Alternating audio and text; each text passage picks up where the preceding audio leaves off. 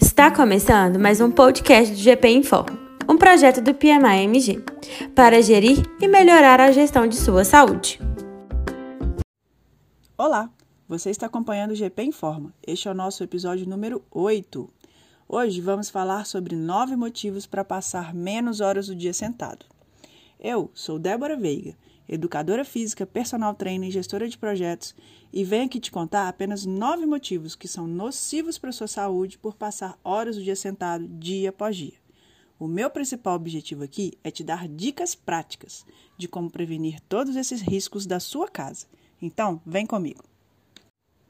O primeiro motivo é a redução da longevidade e expectativa de vida. É isso mesmo. Desde 1940, já são quase 31 anos a mais que se espera que a população brasileira viva. De 2017 para 2018, a expectativa de vida no Brasil aumentou em três meses e quatro dias exatamente. Esses são dados do IBGE. Cabe ressaltar que a expectativa de vida muda conforme o ano de nascimento da pessoa e o sexo. Por exemplo, quem está com 30 anos agora terá um tempo médio de vida diferente de quem acabou de nascer. Pois é, Estamos ganhando mais tempo de vida a cada ano. Mas o que vale isso se a cada hora que uma pessoa passa sentada, reduz a expectativa de vida dela em 21 minutos? É o que afirma uma pesquisa desenvolvida pela Universidade de Queensland, na Austrália, em 2008. Eles afirmam ainda que quem passa torno de 6 horas do dia sentado terá uma redução de expectativa de vida em 4,8 anos. É isso que você quer? Claro que não. Uma das possíveis explicações para essa relação é a ausência prolongada das contrações dos músculos das pernas. Quando ficamos cerca de 30 minutos sentado, o nosso corpo liga o modo repouso e aí a taxa metabólica cai consideravelmente. Quinto motivo são os problemas circulatórios. Quando estamos sentados, há uma compressão de todos os vasos sanguíneos. Quanto mais longo for o tempo sentado, mais compromete a circulação sanguínea. Consequência disso, dificuldade de oxigenação do corpo e cérebro, dificuldade de transporte de nutrientes e de hormônios. A redução na circulação sanguínea pode levar a sintomas graves. Alguns sintomas leves são os pés inchados.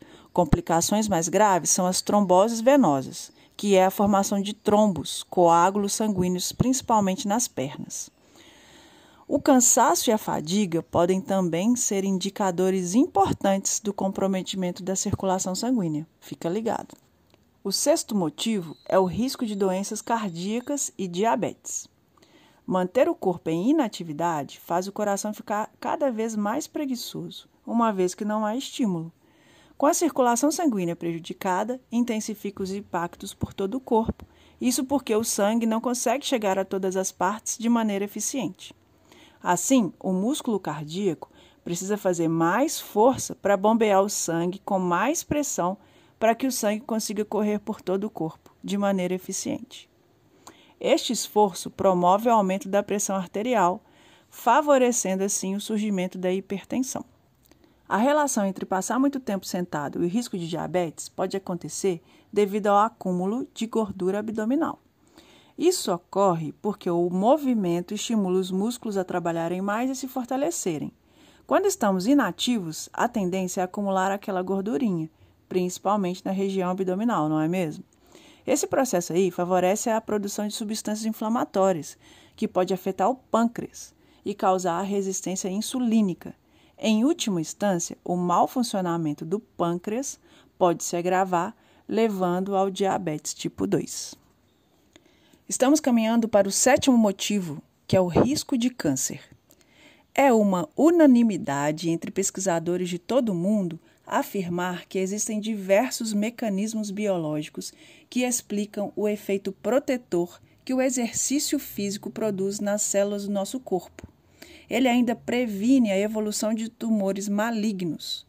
Portanto, é fato afirmar que a inatividade física pode favorecer o aparecimento de tumores. Além disso, é altamente recomendado por todos os médicos que pessoas que já trataram um câncer, elas devem manter a prática regular da atividade física, por promover o equilíbrio e também para manter a produção desses mecanismos protetores nas células do corpo.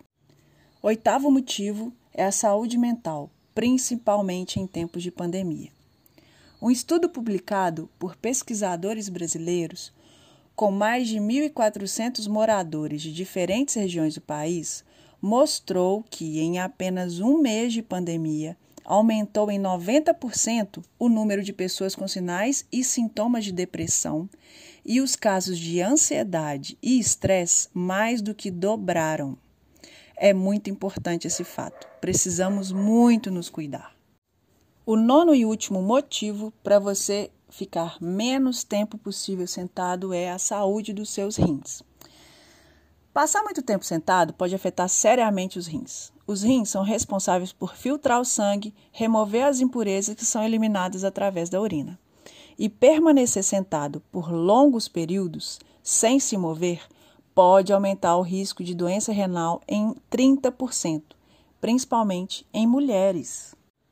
E se você é daqueles que bebe pouca água, consome salgadinhos e petiscos, bebe refrigerante, adora carne vermelha e ainda consome sal e açúcar em excesso, seu rim está sendo sobrecarregado e está trabalhando muito para se livrar de todo esse excesso que você ingere.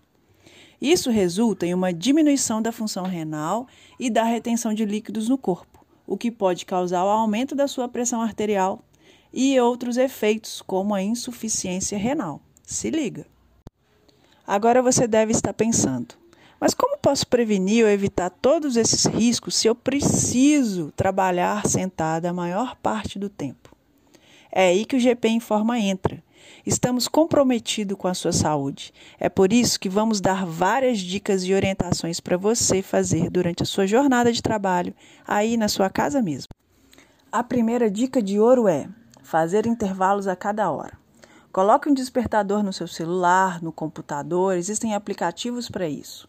E durante 5, 10 minutos, você deve caminhar de um lado para o outro no ambiente que você está, fazer movimentos aleatórios como giros dos ombros, dos braços, da cabeça, dos punhos, das pernas, inclinar o tronco para frente, estender o corpo todo como se estivesse espreguiçando. E é muito recomendado que neste mesmo momento você faça movimentos com pequenos saltos, por exemplo, que aumente a sua frequência cardíaca, aumente o ritmo da sua respiração. Dessa forma, você vai acelerar o seu metabolismo e também vai melhorar a sua circulação sanguínea, promover um melhor fluxo de sangue por todo o corpo. A segunda dica de ouro é: fique em pé sempre que possível. Qualquer pessoa em pé tende a se movimentar involuntariamente. Durante uma reunião, você continua prestando atenção, mas fique em pé. Se posicione atrás da cadeira em que você assenta, faça alguns alongamentos apoiando o calcanhar no assento da cadeira, tentando alcançar o seu pé com as pernas estendidas. Existem diversos alongamentos sentados na própria cadeira. Você pode buscar no Google e pode repetir mas sempre que possível, fique em pé. A dica seguinte é fazer um autoexame da circunferência abdominal. Então você vai pegar uma fita métrica e vai fazer o seu autoexame eu vou te explicar exatamente quais são os índices é, considerável limite aceitável que indica saúde. Mas antes eu queria só te explicar que a gordura visceral é aquela que acumula na região abdominal, que fica em torno dos órgãos, e que é a mais perigosa para a saúde, está relacionada a diversas disfunções metabólicas. Os riscos mais sérios são de aumento da pressão arterial, diabetes e colesterol alto, o que pode levar a um alto risco de doenças cardiovasculares. Para fazer o autoexame é muito simples. Passe a fita métrica em torno do seu abdômen na altura do seu umbigo.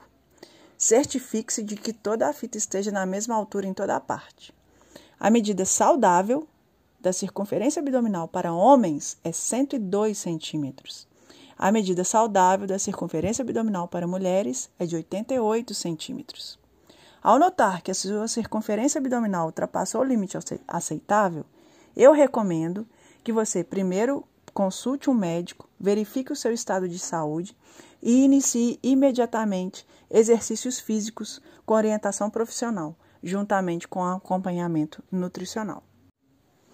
A quarta dica de saúde é cuidado com a ergonomia no home office.